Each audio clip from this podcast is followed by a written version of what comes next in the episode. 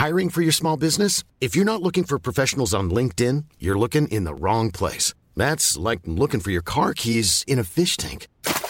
LinkedIn helps you hire professionals you can't find anywhere else, even those who aren't actively searching for a new job but might be open to the perfect role. In a given month, over 70% of LinkedIn users don't even visit other leading job sites. So start looking in the right place. With LinkedIn, you can hire professionals like a professional. Post your free job on linkedin.com slash people today. Bonjour, c'est Alizé Cornet. Bienvenue dans Échange, le podcast du tennis.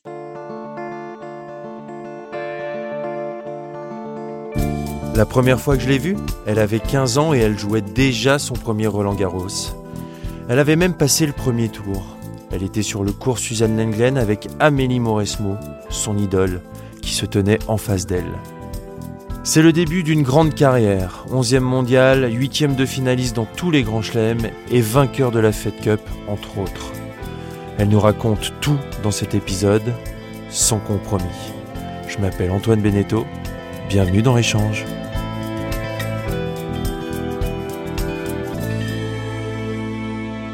Bonjour Alizé Cornet, est-ce qu'on se vous voit ou on se tutoie? Ah, Je crois qu'on peut se tutoyer, non? Ce sera plus simple.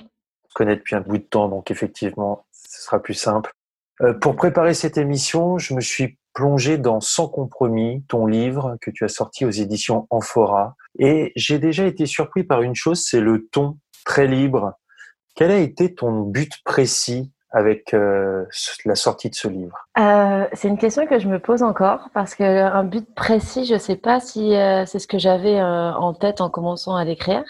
Euh, je me suis plutôt laissé porter en fait, et, et c'est pour ça que je l'ai écrit sans complexe, avec une plume très libre et très authentique, parce que vraiment j'ai pris ce livre comme une sorte de journal intime où j'avais envie de, déballer un petit peu tout ce que j'avais sur le cœur et tout ce que les gens ne savaient pas sur moi. Et c'est vrai que j'ai, je l'explique dans le livre, j'ai une image, euh, enfin j'avais à l'époque encore plus que maintenant une image assez clivante.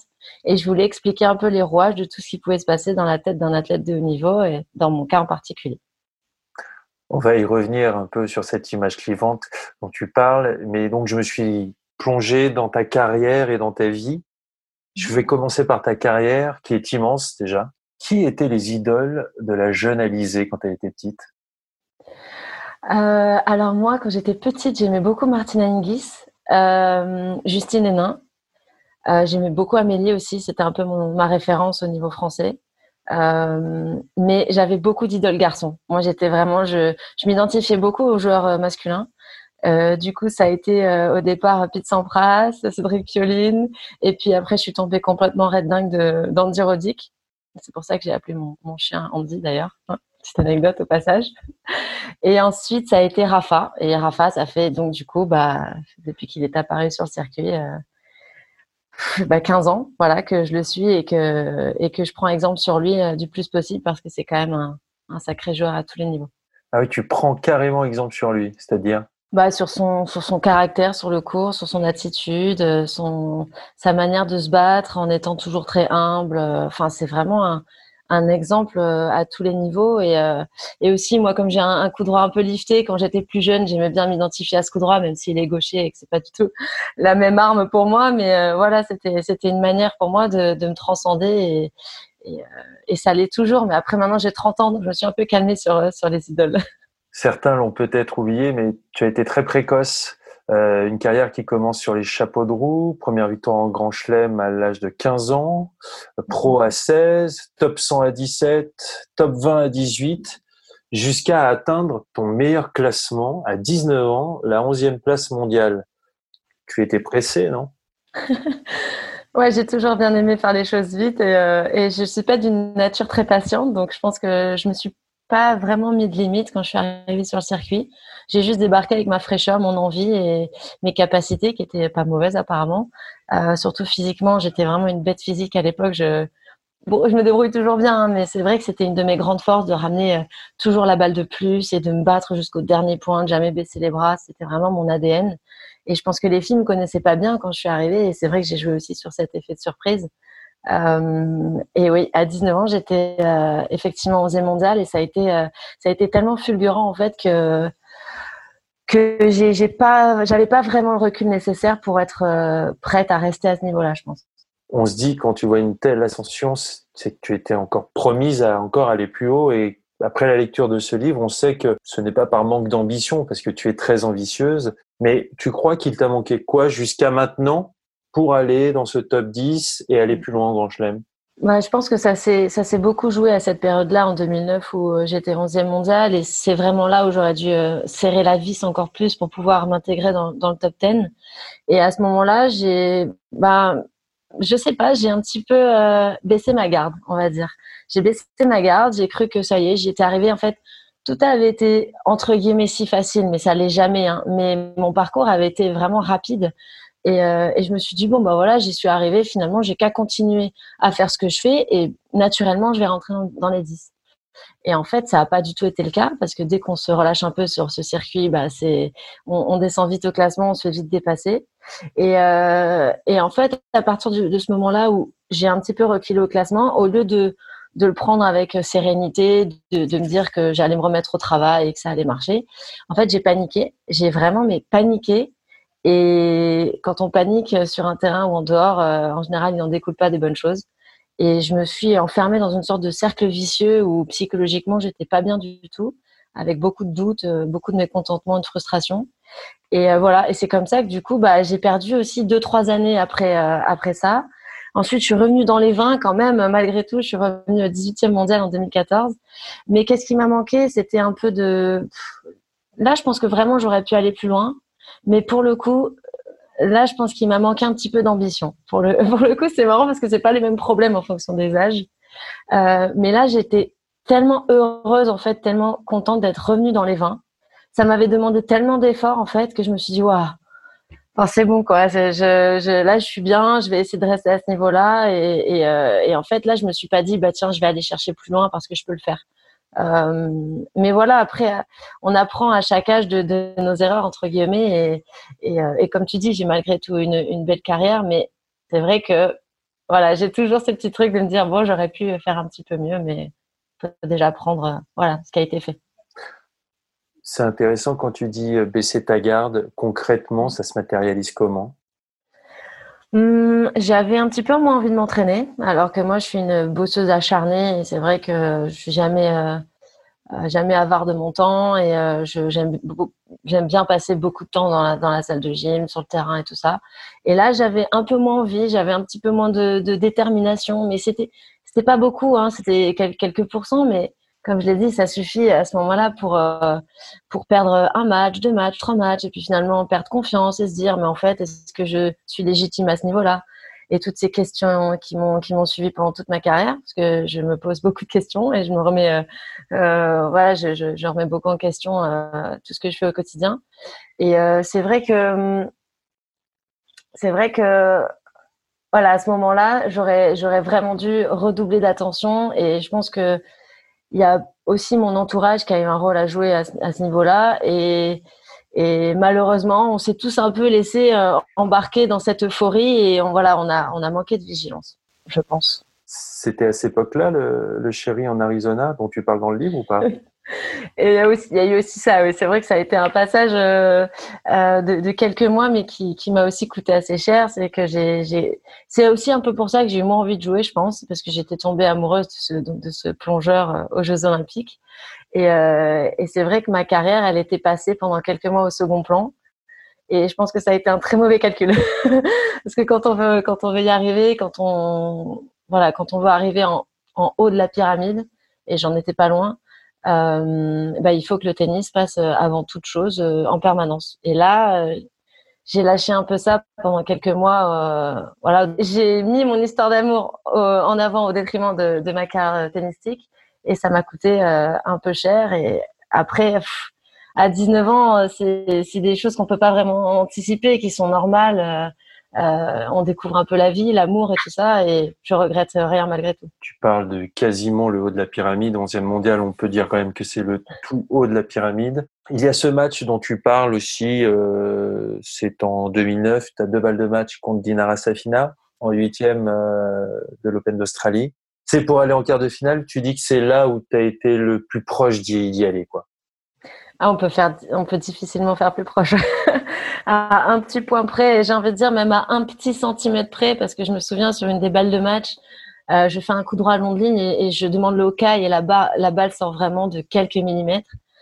Et là, quand je perds ce match, je me dis bon, j'espère que je vais pouvoir me mettre un quart de finale sous la dent avant la fin de ma carrière parce que sinon ça risque de piquer.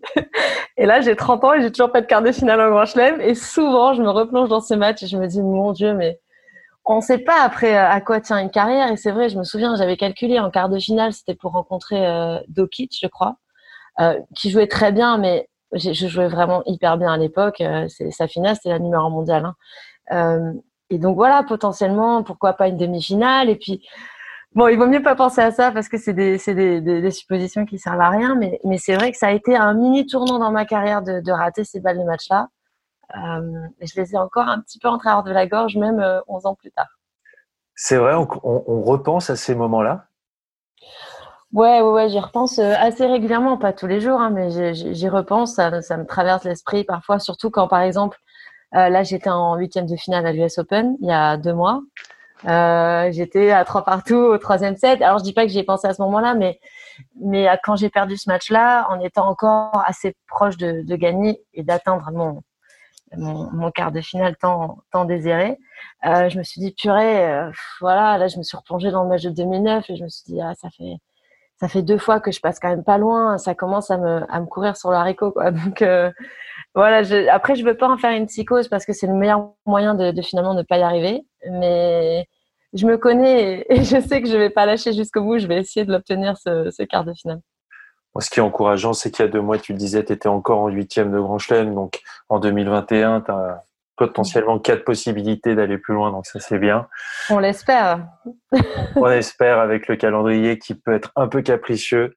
Euh, il y a un autre moment fort dans ta carrière, c'est euh, Wimbledon 2014. Tu perds ta grand-mère avant le tournoi. Tu gagnes tes deux premiers tours, non sans mal. Tu te dis, je sais pas ce qui se passe, je joue, je suis pas là, mais je joue, j'arrive à m'en sortir. Tu vas assister aux funérailles de ta grand-mère la veille de ton troisième tour face à Serena Williams. Qu'est-ce qui s'est passé? Est-ce que tu peux évoquer ce souvenir-là avec nous? Euh, ouais, c'est un, chapitre qui prend pas mal de place dans, le livre parce que je trouve que c'est une, belle histoire, une histoire euh, euh, comme on en traverse tous avec euh, de la douleur, mais aussi de la joie au final. Et, euh, et ça a été un micmac de tant d'émotions en 15 jours que je ne pouvais pas ne pas en parler et ne pas m'épancher euh, là-dessus. Et euh, du coup, oui, la veille du troisième tour, je fais l'aller-retour à Nice pour, pour enterrer ma, ma grand-mère. je, je parle à 5 heures du matin et je reviens à 20 heures le soir. Et le lendemain, je suis programmée à 13 heures sur le cours numéro 1. Donc euh, bon, je dors pas beaucoup, euh, je suis un peu sous l'émotion, mais euh, d'un côté, je, suis un peu ailleurs en fait, parce que quand on bah, doit assister aux funérailles d'un être cher, il y a comme une, partie de nous qui est quand même un peu atteinte, on va dire, et et là, j'ai envie de relativiser ce match en me disant, mais j'ai tellement de chance de faire ça. voilà, il y a vraiment eu cette ce truc de relativiser l'événement en fait. J'avais envie de prendre que le positif de ce troisième tour contre Serena et de me dire fais-toi plaisir, il y a des choses 100 fois plus graves dans la vie. Tu viens d'enterrer ta grand-mère, donc là, voilà, kiffe le moment. C'était vraiment euh, le but de mon match. Et il se trouve qu'en kiffant le moment à ce point, bah, je l'ai gagné le match. donc voilà, il y a eu deux premiers tours très très difficiles où il y avait beaucoup d'émotions et très peu d'envie. Et après avoir enterré ma grand-mère, il y a eu ce troisième tour un peu miraculeux où je me dis bon bah allez, il est temps de, lâcher les chevaux, de prendre du recul par rapport à ce tennis qui me bouffe la vie en permanence. Euh, un peu ce fuck, quoi. Allez, fuck, on y va. Et, euh, j'y suis allée et euh, j'ai tout donné. J'ai fait un très bon match et je me suis qualifiée pour les huitièmes de finale de, Wimbledon en, battant Serena sur le cours numéro 1. Donc ça a été, en l'espace de 48 heures, un, un ascenseur émotionnel comme j'en avais jamais connu.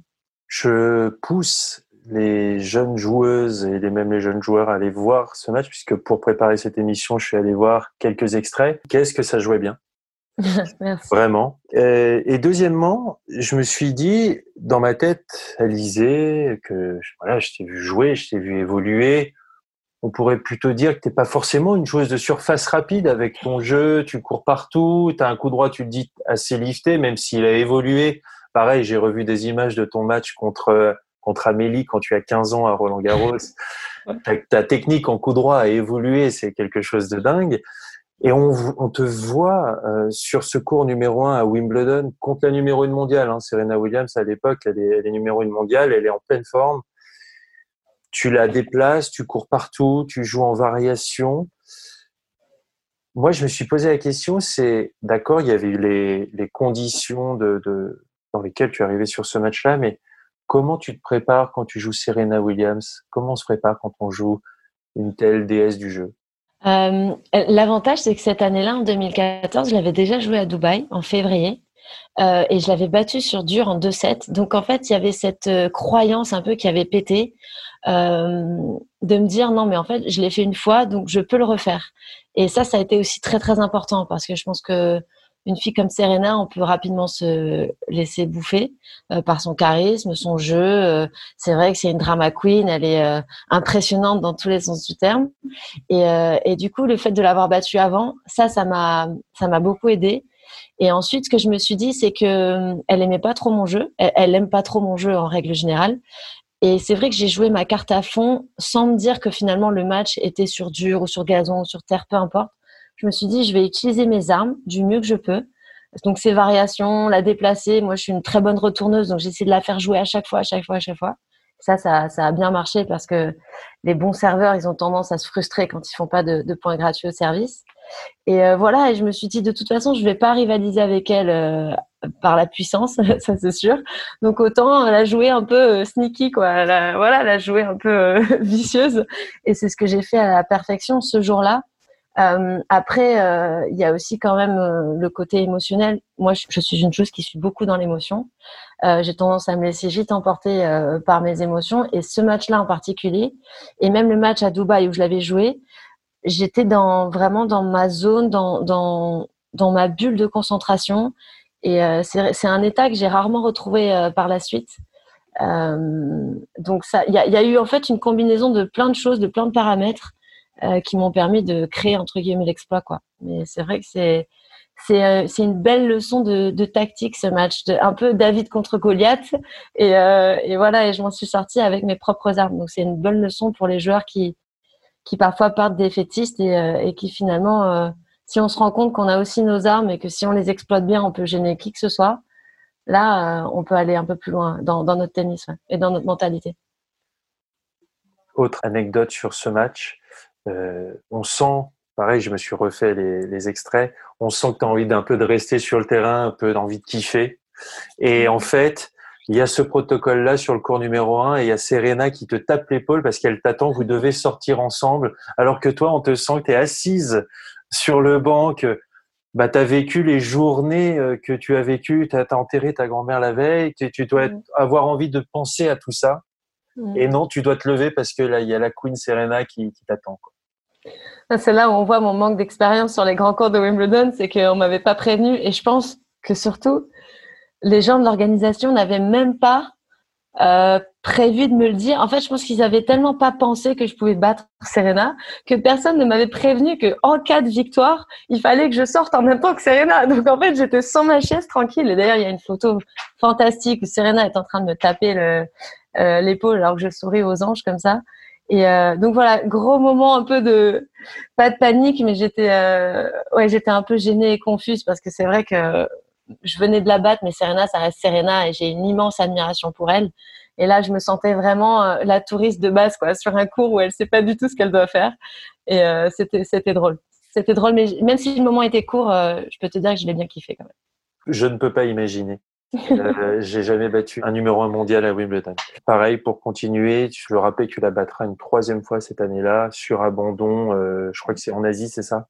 Ouais, à Wuhan. Petite question, comme on parle de Serena, est-ce que tu vois une joueuse qui peut prendre la suite, qui peut, euh, bon, bien sûr, elle est encore en activité et elle court toujours euh, après ce record fou de record en Grand Chelem, mais euh, qui pourrait prendre la suite? Mmh. Ben, En fait, plusieurs joueuses, mais faut avoir la carrière, vraiment la carrière de Serena avec ses, ses 23, 24, je sais même plus, Grand Chelem, 23 Grand Chelem ça va quand même être compliqué de, battre ce record-là, mais après d'avoir une patronne un petit peu dans la hiérarchie, je mettrais bien une petite pièce sur Naomi Osaka quand même. Après, le seul truc avec Naomi Osaka, moi, je la trouve euh, incroyablement forte et euh, quand elle joue, j'ai l'impression que c'est du ping-pong. J'ai l'impression qu'on fait pas le même sport des fois, c'est assez impressionnant. Mais pour le coup, elle ne sait pas jouer sur terre battue. Donc, il y a quand même ce, cet aspect complet qu'avait Serena, qui a toujours Serena de savoir jouer sur, toutes les surfaces. Elle a gagné euh, les grands chelems sur toutes les surfaces, que je ne vois pas chez Naomi Osaka. Donc, c'est une très bonne joueuse de dur. Sur gazon, je sais pas trop ce qu'elle vaut encore.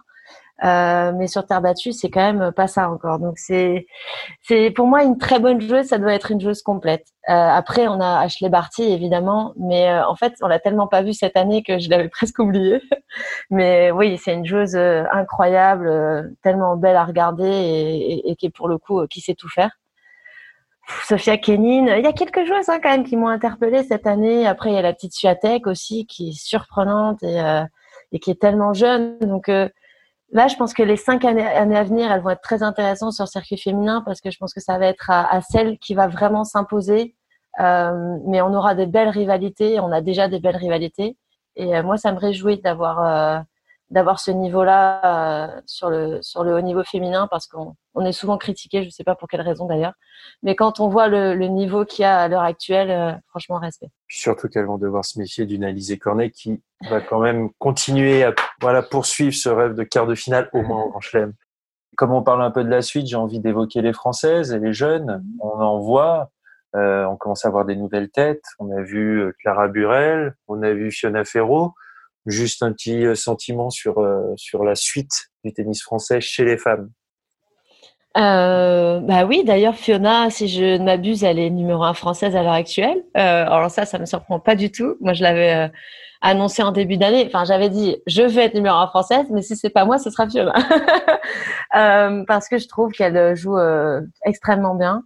Euh, elle a un coup droit, c'est un boulet de canon. Euh, pour avoir fait plusieurs sets d'entraînement avec elle, avoir joué en finale de, de Lausanne l'année dernière, euh, c'est impressionnant euh, à quel point elle frappe la balle en coup droit sans retenue, euh, comme un coup droit de mec en fait. Et elle est très complète, elle fait pas beaucoup de fautes physiquement, elle a énormément progressé. Elle a encore peut-être un, des petites lacunes au service qu'il faudra un peu combler. Mais sinon, moi, ça m'étonne pas qu'elle soit elle est quoi dans les, elle est 40. Je pense qu'elle va monter beaucoup plus haut euh, sur une saison complète, euh, aucun doute. Et après, euh, il y a Clara Burel qui, qui s'est un peu distinguée aussi ces derniers temps et c'est aussi une joueuse complète. Et moi, je l'avais très peu vue jouer finalement avant Roland Garros. Donc, je l'ai découvert aussi récemment. Et, ça m'a l'air d'être une bonne carne aussi, la Clara. Elle ne lâche pas grand-chose. Elle fait pas beaucoup de fautes. Elle joue très juste. ouais, c'est la justesse de son jeu que j'aime bien. Donc, c'est des joueuses avec des, des profils différents. Euh, et ça, c'est cool de voir un petit peu euh, voilà, des joueuses avec des caractéristiques différentes qui, qui arrivent sur le circuit. Après, un, un, petit peu plus loin, il y a aussi euh, Diane Paris, quand même, qui est un peu plus jeune et qui a un très beau revers à une main et tout ça, qui doit se consolider encore un peu. Euh, mais voilà, bon, après, euh, c'est vrai qu'il n'y a pas énormément de monde non plus. On, on aimerait voir euh, beaucoup plus de joueuses françaises débarquer, mais j'ai envie de dire, il vaut mieux de la qualité que de la quantité. Exactement. Et tu parlais du fait que Clara Burel ne lâche rien. Tu sais de quoi tu parles puisqu'on mm. peut dire que c'est aussi un peu ta marque de fabrique. Et j'ai envie qu'on aborde ça, mais j'ai envie qu'on sorte un peu des clichés qui pourraient dire qu'il y a une certaine folie chez toi sur le terrain parce que soyons clairs et je je parle un peu en connaissance de cause, toutes les joueuses et tous les joueurs sont fous. J'ai envie de revenir avec toi sur deux moments, encore une fois, que tu parles dans le livre et qui pourraient symboliser aux yeux du grand public cette folie. Et encore une fois, j'ai envie qu'on l'aborde ensemble pour pouvoir analyser et décortiquer cela. Il y a ce match à Indian Wells où tu en parles assez longuement dans le livre, où tu parles ouvertement à ton clan et pas d'une très bonne manière, on va, on va être honnête. Mhm. Et ton clan qui est composé à l'époque donc de ton compagnon Mika mhm. et Bastien, ton ancien entraîneur. Et dans le livre, tu dis que tu t'en veux parce que d'un, tu leur parles mal, tu leur demandes de quitter le stade. Et moi, je l'ai déjà vécu en tant que coach. Quand je coachais Julien, mhm. Julien m'a déjà mal parlé sur le cours parce que c'était un match où il y avait de la tension, parce que euh, euh, il n'était pas très heureux peut-être avec la façon dont on avait préparé le match, parce qu'il n'était pas en accord avec les choix. Voilà. Moi, ce qui m'intéresse, c'est qu'est-ce que tu ressens à ce moment-là en toi? Ah, ouais, c'est euh, déjà tu as, dit une chose très juste et euh, qu'on le montre ou pas, tous les joueurs de tennis sont fous. Mais vraiment, c'est euh, c'est vraiment un, trait de personnalité qu'on a tous en commun, c'est qu'on n'arriverait pas à ce niveau euh, si on n'avait pas finalement ce grain de folie, ces psychoses, euh, ce côté un peu anormal, euh, parce que je pense que pour être sportif de haut niveau, il faut être un peu anormal. Euh, c'est juste qu'on l'exprime différemment. Euh, ce que j'ai ressenti sur ces matchs-là, parce qu'il n'y en a pas eu qu'un, hein, il y a eu plusieurs matchs où j'ai mal parlé à mon, à mon entourage. Ce match-là, il a juste été vu par des centaines de milliers de personnes et il a circulé sur la toile, mais j'avais déjà pété des câbles avant ça, euh, très peu après du coup parce que ça m'a bien calmé, mais avant ça, j'avais bien bien pété euh, quelques câbles sur le terrain. Et moi, ce qui prédomine à ce moment-là, c'est euh, c'est une colère, mais mais en fait, paradoxalement, pas une colère envers mon entourage, mais une colère envers moi-même. C'est que à ce moment-là, je me déteste, mais je me déteste à tel point que je pense que tous les gens qui me regardent me détestent. Donc il y a une sorte de paranoïa qui qui se crée autour de ça, où on s'aime tellement peu en fait, on peut tellement plus voir en photo, on se trouve nul, on se trouve à chier, enfin c'est horrible. Et du coup, on n'a pas envie que les gens soient témoins de cette euh, médiocrité quoi. Donc moi, c'est cette colère contre moi qui me faisait souvent être euh, virulente avec les autres. Et en fait, j'ai réussi à me calmer en apprenant à m'aimer plus en fait, en apprenant à moins me juger, à être moins dur avec moi-même. Ça a été vraiment le début de la transformation euh, c'est que j'ai appris qu'en étant moins dur avec moi-même, j'allais être moins dur avec les autres par euh, conséquent. Et, euh, et, voilà, c'est ça qui m'a sauvée parce que quand on quand on nous dit non mais il faut rester calme sur le terrain, il faut pas avoir d'émotions, il faut pas avoir de colère, mais c'est que des que des bêtises parce qu'en fait on les a ces émotions. C'est juste que il faut comprendre faut comprendre d'où elles viennent et, euh, et, comprendre comment les enrayer. Mais c'est pas en disant ne fais pas ci, ne fais pas ça que ça marche, parce que moi ça n'a pas marché avec moi. J'ai dû comprendre, analyser et, euh, et, voilà et faire ce travail sur moi-même qui a été long et, fastidieux, mais mais qui a payé, qui paye maintenant. Et c'est vrai que euh, cette colère que j'avais à l'époque, je la ressens euh, mille fois moins maintenant. Donc c'est pour ça qu'il y a plus d'incidents depuis ce depuis ce, ce, ce, match à Indian Wells qui a été euh, vraiment un des, un des, pires moments de ma carrière, ouais, mais sans sans aucun doute. Il y a un autre moment qui est dur et pareil, tu en parles euh, dans le livre. Il y a quelque chose qui ressort avec toi, c'est que c'est marrant, tu es une combattante, mais bizarrement, tu n'aimes pas euh, être en conflit avec quelqu'un et tu euh, tu l'acceptes pas quoi. Et il y a eu ce match contre Tatiana Maria à Roland Garros sur cours numéro 2 qui malheureusement n'existe plus car il y avait une ambiance de dingue sur ce terrain. Et c'était un de ces matchs-là où le public était derrière toi, le public français de Roland Garros était derrière toi à fond. Et euh, grosso modo, Tatiana pense que tu lui fais à l'envers parce que t'es pas bien, parce que tu as mal à une cuisse et que quand même tu te bats et qu'effectivement on a l'impression que tu peux jouer à moitié mais en même temps tu es toujours là et tu fais tout pour gagner. Voilà, tu fais ton, mmh. tu fais ton job. Et aujourd'hui, voilà, tu dis que vous ne vous parlez plus, que quand vous croisez, vous ne dites plus bonjour. Pareil, c'est quelque chose qui doit être dur pour toi. Oui, là, j'ai, pour le coup, j'ai fait plus vite ce travail de deuil entre guillemets parce que je, parce que déjà, je, je sur le moment, j'avais pas grand chose à me reprocher, à savoir que effectivement de l'extérieur on peut se dire mais elle est en train de mourir, pourquoi elle arrête pas? Mais en fait, c'est on revient à ce grain de folie qu'on a tous, c'est que on peut parfois mais ramper sur le terrain. Tant qu'il y a une chance de gagner, on va ramper. Et c'est ça que les gens ne comprennent pas, c'est que tant qu'il y a une petite minuscule lumière au bout du tunnel, enfin moi en tout cas pour ma part c'est comme ça. Et ça m'a sorti de beaucoup de, de situations euh, où j'étais en difficulté c'est que je vais donner euh, toutes mes dernières cartouches et, sur ce match-là, j'avais mal à la cuisse, je crampais de, mon autre jambe, mais crampé à un point que j'avais jamais crampé. Je pouvais plus marcher, plus rien. J'appelle le kiné, mais on me laisse appeler, le kiné, mais on me laisse pas, euh, on la laisse pas me traiter mes crampes, on la fait euh, me traiter mon autre jambe, ce qui ne sert à rien. Donc du coup, c'était une situation, un quiproquo, mais horrible. Et moi, ce que je vois surtout, c'est que comme beaucoup de joueuses, Tatiana, je pense qu'elle a été euh, subjuguée par ses émotions, par le fait qu'elle puisse gagner ce match, et elle m'a laissé revenir dans le match. C'est-à-dire que c'est c'est pas que ma faute hein, si elle a perdu. C'est c'est elle aussi qui s'est à un moment donné mentalement effondrée et qui m'a permis de revenir. Et, c'est vrai que je faisais des points de ouf où je montais au filet, je faisais n'importe quoi. Le public était euh, était derrière moi comme jamais et ça m'avait ça m'avait complètement transportée. Euh, et au final, à la fin, elle, elle, me dit des mots pas très gentils. Et c'est là où où je, je ça, ça, ça, entache complètement la victoire que je viens de d'arracher euh, euh, avec euh, avec mes tripes. Parce que je me dis il y a quelqu'un qui me trouve pas fair play. Quelqu'un trouve que j'ai été pas correcte mauvaise joueuse etc et tout ce qu'elle a pu me dire. Et, et au final le j'en parle aussi pas mal dans, dans mon livre mais le problème des réseaux sociaux c'est que ça transporte beaucoup de mauvaises informations, ça désinforme beaucoup de gens. Et au final, ça m'a fait beaucoup de tort sur ce match-là parce que euh, tout le monde euh, en est allé de son opinion et, j'ai été encensée, détruite, un peu les deux. Et moi, je savais plus du tout quoi en penser. Et j'avais euh, surtout complètement oublié que je venais de me qualifier pour le troisième tour de Roland et que c'était ça le plus important. Donc voilà, c'était un, ouais, c'était un moment vraiment pas facile. Et puis moi, après ça, j'ai, je lui ai envoyé un texto, je me suis excusée. J'ai essayé de lui reparler par la suite, euh, mais euh, j'ai été blacklistée euh, pour toujours, malheureusement. Alors que c'était une fille que j'appréciais, qui est, qui est très sympa, et, et c'est dommage qu'un match de tennis puisse gâcher une relation pour toujours, quoi. Je veux bien faire la gueule de moi, mais là, ça fait quand même quatre ans, et euh, j'ai plus jamais eu un regard ni un bonjour, donc c'est c'est cher payé, quoi. Mais c'est c'est la règle du jeu, c'est comme ça. Tu évoques un microcosme étouffant et quelques inimitiés sur le circuit. C'est dur le circuit féminin? Je pense que c'est un peu plus dur que le circuit masculin. Il me semble que les, euh, garçons ont une vision euh, un petit peu plus relaxe euh, du circuit.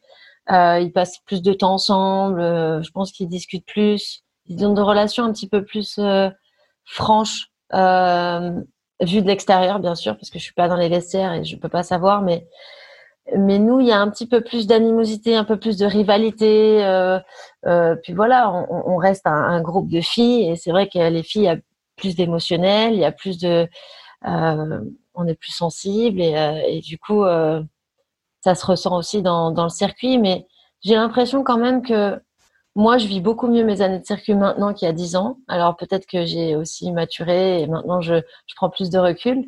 Mais j'ai l'impression que l'ambiance est un peu plus cool malgré tout. Alors, je sais pas d'où ça vient. Est-ce que les nouvelles joueuses sont sont un peu plus euh, un peu plus ouvertes, euh, un peu moins dans la rivalité, mais en tout cas, euh, voilà, c'est c'est c'est quand même il y a quand même des bons moments. On passe quand même des bons moments. C'est c'est un microcosme étouffant certes, et il n'y a pas beaucoup de relations, de vraies amitiés, de relations vraiment vraiment authentiques. Mais malgré tout, ça reste des collègues de travail et qui ça se passe bien. Donc c'est déjà une bonne chose. Il y a eu un autre épisode qui a été très dur pour toi à vivre. C'est euh, les trois no qui ont, voilà, qui ont été, euh, euh, comment dire, euh, révélés par l'ITF alors que tu étais là sur le troisième et il y a eu toute cette histoire autour, autour de, de ça. donc en, c'est en 2017, tu es menacé donc d'avoir enfreint le, le code de l'antidopage tu dis que tu ressentais une grande anxiété, euh, on le ressent vraiment dans, ton livre, et que euh, aussi tu étais en, colère contre la FFT parce qu'elle a sorti un communiqué avant que tu le fasses et que tu t'es senti un petit peu abandonné. Mmh. Ouais, ça a été, euh, ça a été de loin la pire période de, ma carrière, même non peut-être pas de ma vie, mais de ma carrière en tout cas sportive, oui. Euh, c'est six mois de d'angoisse en fait à ne pas savoir si j'allais pouvoir continuer à exercer mon métier. Euh, un métier pour qui je donne tout euh, depuis que j'ai quatre ans. Euh, et pour une erreur en plus euh, euh, dont je ne suis pas responsable. Donc c'est vrai que c'était très dur à digérer. Et puis le regard des autres, le regard des autres, le l'amalgame entre les no et le dopage du grand public, les, les couteaux plantés dans le dos un petit peu par la FFT, par l'ITF qui est vraiment là pour pour détruire euh, ces athlètes euh, dans ce cas-là, parce que vraiment, ils ont aucune pitié. À partir du moment où il y a trois no-shows, euh, on est vraiment considérés comme des... J'ai même pas le mot, quoi. C'est comme des... Pestiférés. Ouais, c'est ça, des pestiférés, exactement, c'est ça. Et, euh, et c'est vrai que la FFT euh, n'a pas été très correcte à ce moment-là avec moi, euh, que ce soit Pierre Chéret ou Bernard Guidicelli. bon, Bernard Guidicelli, j'avais pas de rapport particulier avec lui, mais c'est vrai que Pierre Chéret, il avait été mon entraîneur, j'étais très proche de lui et ça m'a fait beaucoup de mal, beaucoup de mal de de de, de voir qu'en fait, il, tout ce qu'il voulait, c'était de se débarrasser du bébé, de n'avoir vraiment aucune aucune responsabilité dans dans l'histoire. Et je me suis sentie effectivement un peu trahie. Euh, et pareil, ça, j'ai du mal à pardonner. J'avoue que pourtant les choses se sont tassées. J'ai été disculpée. Le troisième no-show a, a, été, euh, a, été, euh, on a prouvé que c'était, c'était pas vrai et tout ça. Et, euh, et malgré tout, j'ai quand même un peu de rancœur, alors que je suis pas du tout quelqu'un de rancunier. Moi, je passe très vite à autre chose. Mais là, ça m'a fait tellement de mal et tellement de tort que hmm, c'est un petit peu encore, je suis un petit peu encore aigre à propos de ça. Il y a des joueuses qui te regardaient différemment? Il y en a eu quelques-unes, ouais. Mais en fait, pas tant que ça. Moi, je pense que je pensais que ça allait être. Euh, je me souviens quand j'ai débarqué à Saint-Pétersbourg, ça venait de sortir, et je m'étais dit, mais les joueuses, elles vont me, elles vont me regarder en coin, elles vont croire que je, que je me suis dopée, que j'ai fait exprès, euh, euh, que j'ai pas été vigilante, enfin tout ça. Et en fait, pas tant que ça déjà, parce que je pense que tout le monde s'en fout un peu des autres. Il y a vraiment cette, cette composante où tout le monde est très focalisé sur son sur, sa petite carrière et euh, voilà, on en parle parce que ça fait des choux gras de la presse, mais au final, euh, personne n'est vraiment concerné. Et aussi, je pense en grande partie parce que les joueuses connaissent euh, les contraintes de l'antidopage, de l'Adams, et savent que ça va très vite en fait, qu'on peut avoir un, deux, et puis sur un malentendu, un troisième no-show qui, qui traîne. J'ai pas été la première à qui ça arrive, et, euh, et je sais qu'on est tous très anxieux par rapport à ça. Donc je, je, je, me dis que finalement les joueuses se sont dit ah bah voilà pas de chance Alizé ça voilà elle s'est emmêlée les pinceaux parce que c'est tellement contraignant qu'au final personne n'est à l'abri de ça. Donc j'ai pas je me suis pas sentie tant tant jugée que ça et tant dévalorisée euh, ce qui a été un, un grand soulagement parce que j'avais vraiment peur du regard de de mes collègues euh, joueuses et joueurs. C'est marrant quand on regarde ta carrière, il y a beaucoup de. C'est assez rocambolesque. C'est un peu les montagnes russes. Il y a eu cette histoire d'antidopage. Il y a eu un début euh, fulgurant. Après, tu l'as dit, quelque chose où tu as eu du mal à digérer euh, justement ces, ces débuts très prometteurs. Et puis, j'ai envie de dire, s'il y avait euh, il y a un symbole qui peut voilà, représenter ça, c'est la Fed Cup. Euh, une relation rocambolesque aussi avec cette Fed Cup, puisque tu as mis du temps à te sentir à l'aise avec le maillot franc sur les épaules. Qu'est-ce que tu ressentais au début? Euh, Au tout début, début, beaucoup de fierté, beaucoup d'excitation, et puis rapidement, euh, beaucoup de, de, de, peur en fait, beaucoup d'anxiété et beaucoup de responsabilités pas assumées en fait. Et plus que pas assumer, j'étais prête à les assumer, mais euh, j'avais l'impression de pas être à la hauteur. Alors déjà que je suis quelqu'un qui doute beaucoup, comme tu as pu le comprendre.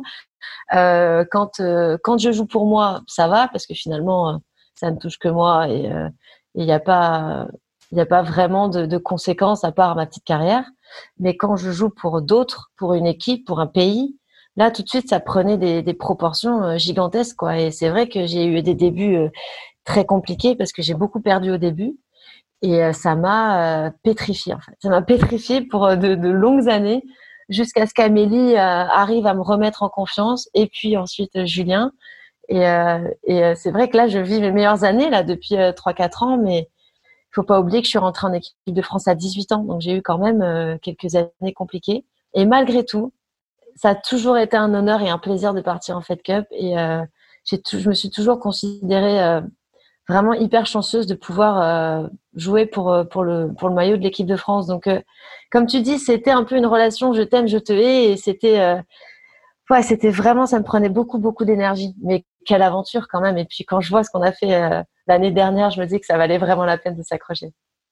On va y revenir bien sûr, mais mm. dans ce parcours avec la Fed Cup, il y a les débuts et puis dans ton livre, tu n'es pas tendre avec le capitaine Nicolas Escudé. On sent que ça ne passait pas entre vous.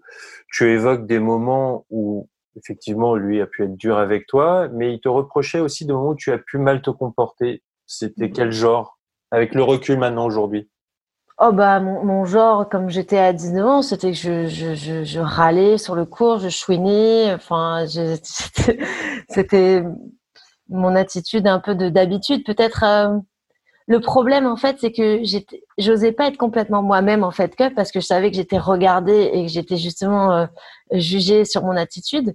Et du coup, ça faisait un effet un peu pervers, c'est que j'avais envie de râler, mais en fait, j'osais pas. Et donc, en fait, j'avais le stress qui montait, donc j'étais de plus en plus nerveuse. Et, euh, et je pense que, enfin, j'ai envie de lui donner le bénéfice du doute et de me dire, il a probablement fait ça pour m'aider et que le, le fond était sûrement euh, bienveillant mais la forme, elle a été horrible. elle a été horrible. Et franchement, j'ai été traumatisée par euh, ces conversations avec Nicolas, qui a voulu, je pense, me recadrer et me dire non, mais si tu veux être une bonne joueuse, il va falloir que tu te comportes comme ça. Et en fait, j'étais peut-être pas prête à l'entendre. Et puis surtout, euh, ça a été fait d'une manière assez rude. Il fallait pas oublier que j'avais que 19 ou 20 ans. J'étais toute jeune. Alors, ça faisait déjà 4 ans que j'étais sur le circuit, donc euh, on avait tendance à l'oublier. Mais j'étais une gamine, quoi. Donc voilà, je pense qu'il y a eu euh, une incompréhension, c'est le, moins qu'on puisse dire, et ça m'a beaucoup marqué. Ça m'a pas dans le bon sens, malheureusement. Euh, donc voilà, ça a été encore une fois euh, la, la, la, relation avec la Fed Cup qui a été, comme tu dis, très bien rocambolesque. Et, je me dis que finalement cette carrière rocambolesque, elle aura bien fallu, elle aura bien valu un livre. Je pense que ça, c'était pas, c'était pas du luxe de, de, de, tout mettre sur papier. Et, et en plus, ça, ça montre aux gens à quel point une carrière, elle peut être faite de, de, de tellement de choses que les gens ne savent pas en plus derrière leur écran. Et voilà, c'est intéressant de voir un peu l'envers du décor par rapport à ça. Et après, heureusement, il y a ton héroïne, Amélie, qui arrive. En Mon héroïne. Non, je dis ça parce que c'est un peu une idole de jeunesse. Elle arrive en capitaine de Fed Cup et là, tu respires. Mmh, ouais. Euh, c'est sûr qu'Amélie, c'est une histoire particulière parce que moi, je, je l'ai ramassée. Euh, j'ai été sa ramasseuse de balles quand j'avais 11 euh, ans. Et puis, quatre ans plus tard, je l'ai joué sur Suzanne Lenglen.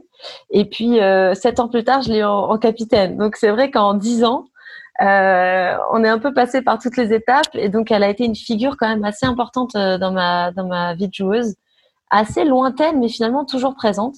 Et là, quand elle est arrivée euh, en équipe de France avec ses méthodes, avec son intelligence, avec euh, vraiment tout était très calculé, beaucoup de communication, pas de non-dit. ça a été vraiment un, pour moi ouais une bouffée d'air pur en fait. Je me suis dit ça y est, on va pouvoir repartir sur des bonnes bases. Et effectivement, c'est ce qui s'est passé. Il n'y a pas de secret. Hein. Elle a su me prendre de la bonne manière. Elle m'a mis aussi des cartons de temps en temps. Je me souviens euh, un match à Coubertin où j'avais perdu et j'avais une grosse conversation avec elle. Et elle m'avait dit euh, si tu veux retourner sur le cours demain, il va falloir que tu le fasses comme ça, comme ça, comme ça, comme ça. Sinon, tu n'y retournes pas. Mais c'était juste qu'elle savait comment me prendre en fait. Elle, elle y allait pas de front. Elle y allait avec avec euh, avec ses mots, avec de la délicatesse. Et, euh, et, avec moi, je sais que c'est comme ça qu'on arrive à obtenir le plus de moi-même. C'est en me prenant de la bonne manière et, elle avait bien réussi. Euh, donc ça a été des années vraiment fastes pour l'équipe. Euh, J'ai des, souvenirs euh, incroyables, comme on peut en avoir en équipe de France quand ça se passe bien. C'est une aventure humaine qui est, qui est fabuleuse. Franchement, cette année, moi, ça m'a trop manqué. C'est le truc qui m'a le plus manqué, c'est la Fed Cup. Avec ce qui s'est passé après la finale à Strasbourg, avec Caroline Garcia, avec Christina Blanenovic, avec l'histoire du LOL sur Twitter, on va pas y revenir. Quand Caroline revient pour ce premier match, je crois que c'est à Liège, toi, comment tu abordes ce retour-là de Caroline en équipe de France?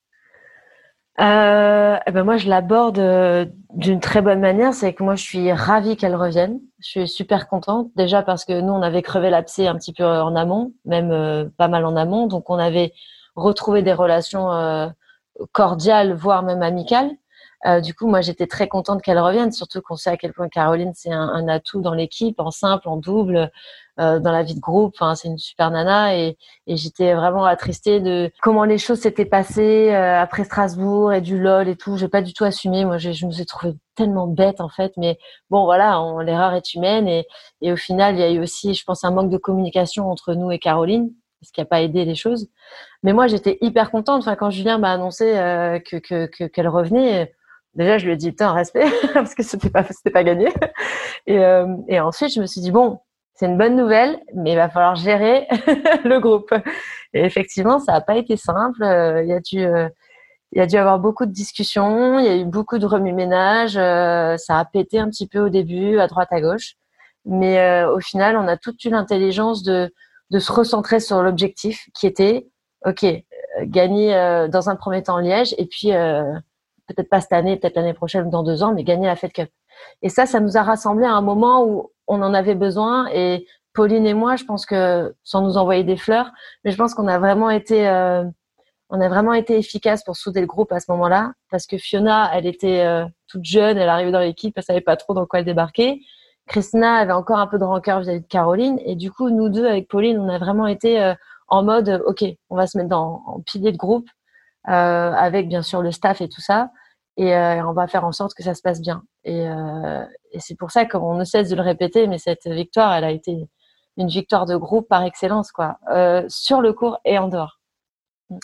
On commence par le cours. Il y a peut-être ton meilleur match en Fed Cup contre Mertens, je me trompe Ouais, je pense, ouais. Ouais, ouais. C'est pareil, j'ai re-regardé des, extraits de la Fed Cup pour préparer cet échange. C'était bon de te voir aussi libéré. Ouais, c'était pas gagné en plus et, euh, contre une joueuse qui est euh, ultra solide. Enfin, Elise Mertens, ça fait 3-4 ans qu'elle est là, qu'elle bouge pas du top 20, qu'elle est pas facile à battre parce qu'elle est, c'est une machine quoi. Elle, est hyper solide.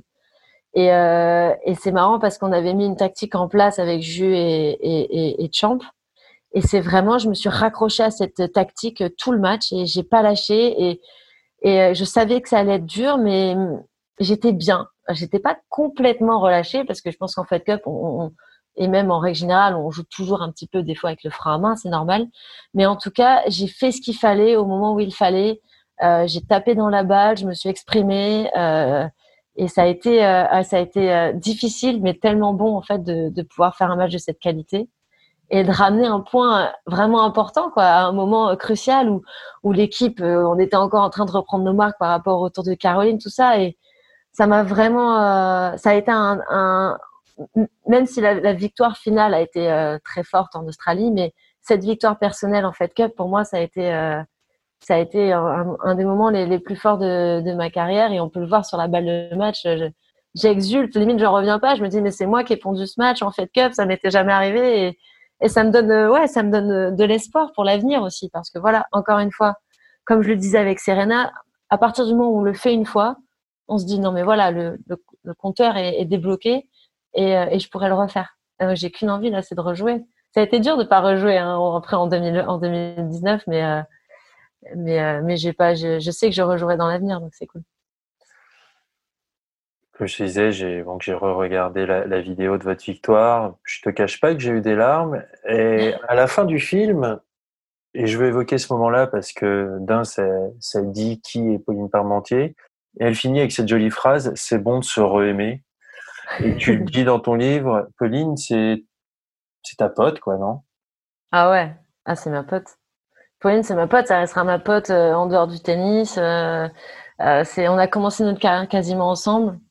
Et, on s'est suivi tout du long et on a eu des hauts et des bas, des moments où on s'est pas compris, mais il y a une amitié hyper forte qui s'est développée et moi j'aime j'aime ce qu'elle représente, j'aime ce qu'elle est.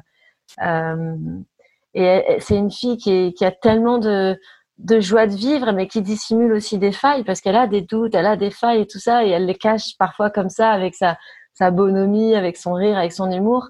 Et j'aime bien le, le, paradoxe de sa personnalité. Et, et, en équipe de France, elle est, bah c'est c'est c'est notre euh, ouais c'est notre comique du groupe quoi. Vraiment, c'est sans elle, j'ose même pas imaginer ce que ça va être sans elle. Ça va laisser un vide euh, intersidéral quoi. Donc euh, c'était important. Genre, je parle je parle beaucoup d'elle, mais parce que c'est elle aussi à, l'image d'Amélie, ça a été une figure vraiment euh, hyper importante tout, tout, tout, au long de ma carrière en tant que joueuse. Et ça a été un repère, voilà, un repère que je n'aurai plus malheureusement, mais je sais qu'elle restera toujours pas loin. Pauline, elle a fait le choix donc d'arrêter euh, le tennis parce qu'elle a envie de passer un autre chapitre de sa vie, peut-être euh, mettre l'athlète de haut niveau de côté et de prendre soin de sa vie de femme. Et dans cette dernière partie, parce que encore une fois, tu en parles dans, ton livre, j'ai envie d'évoquer euh, ce que c'est d'être une femme et une athlète de haut niveau en même temps, et que tu me dises un petit peu Déjà, est-ce que c'est dur d'allier les deux? Euh, Je sais pas si c'est difficile parce que j'ai rien connu d'autre au final. Et c'est un peu ça le piège. C'est que parfois, on ne sait plus si on est qu'une athlète, une femme. Euh, moi, je me suis toujours considérée comme une athlète. Euh, j'ai toujours considéré mon corps comme mon outil de travail, comme ma machine. Euh, du coup, il y a ce relation avec la féminité un peu euh, qui est un peu bizarre, qui est, qui est un peu euh, tronqué parce qu'on on sait plus trop en fait en tant que femme. Euh, en plus, on n'a pas des relations sociales qui sont normales puisqu'on est toujours sur le circuit et finalement, moi, j'ai pas eu une adolescence comme les autres, j'ai pas de sortie, j'ai pas expérimenté ce que les autres expérimentent.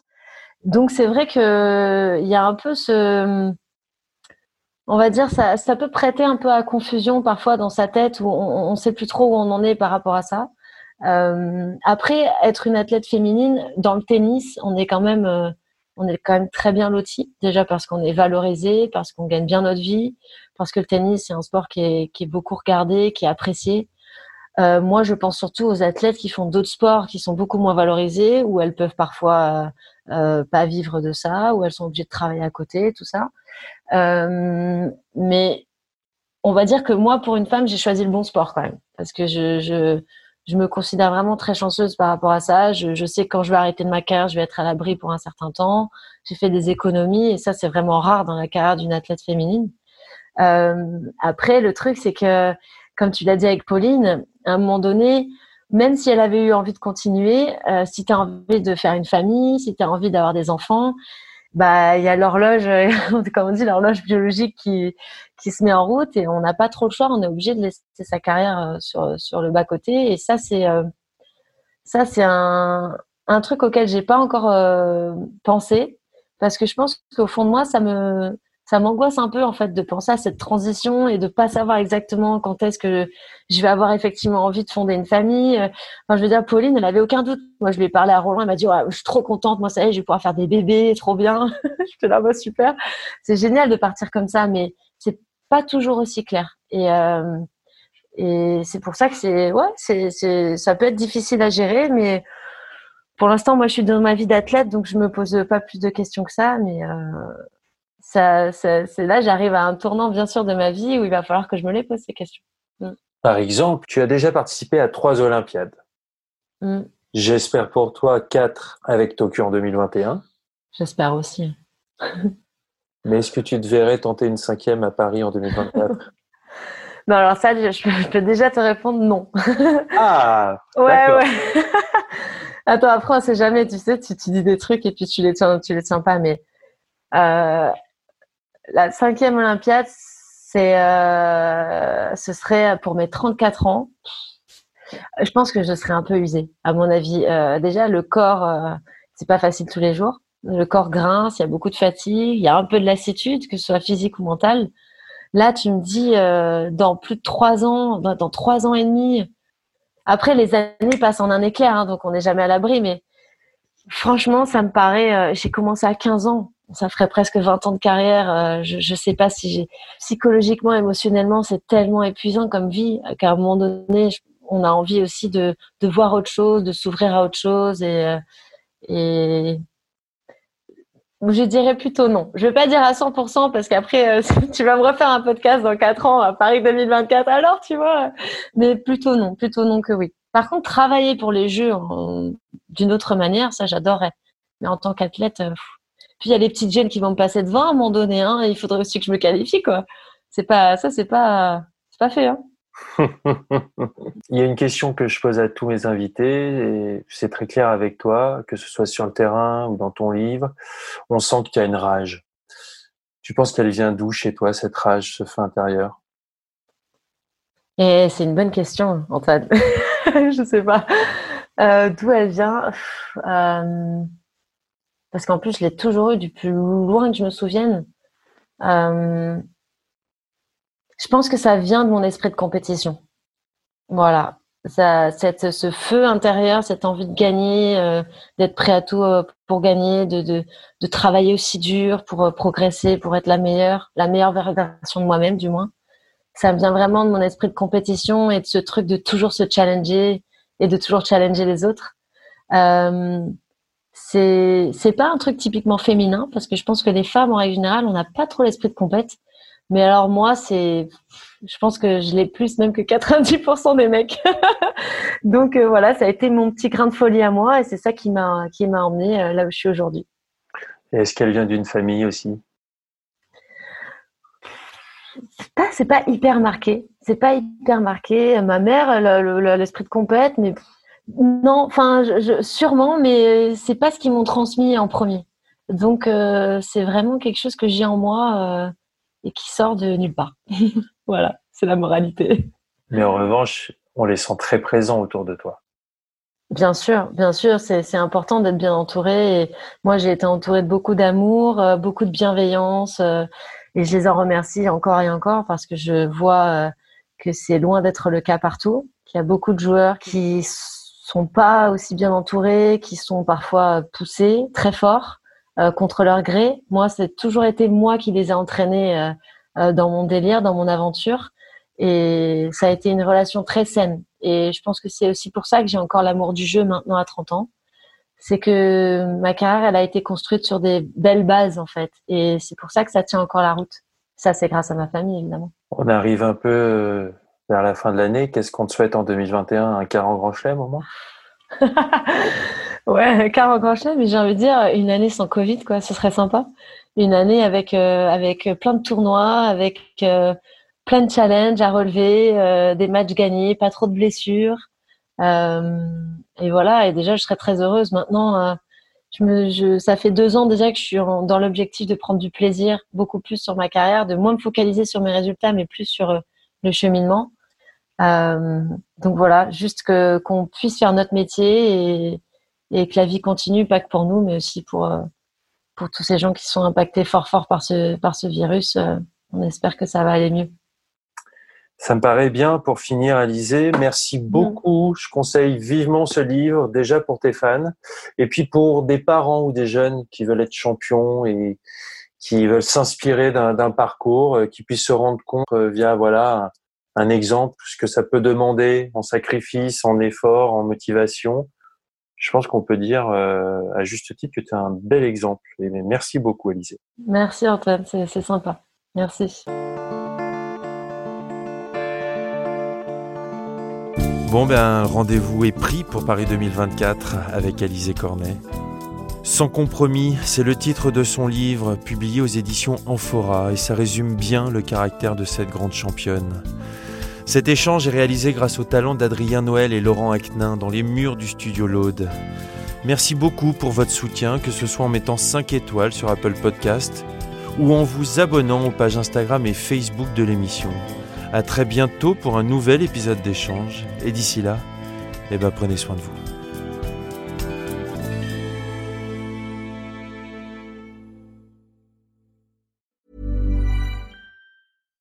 When you make decisions for your company, you look for the no-brainers. And if you have a lot of mailing to do, stamps.com is the ultimate no-brainer. It streamlines your processes to make your business more efficient, which makes you less busy.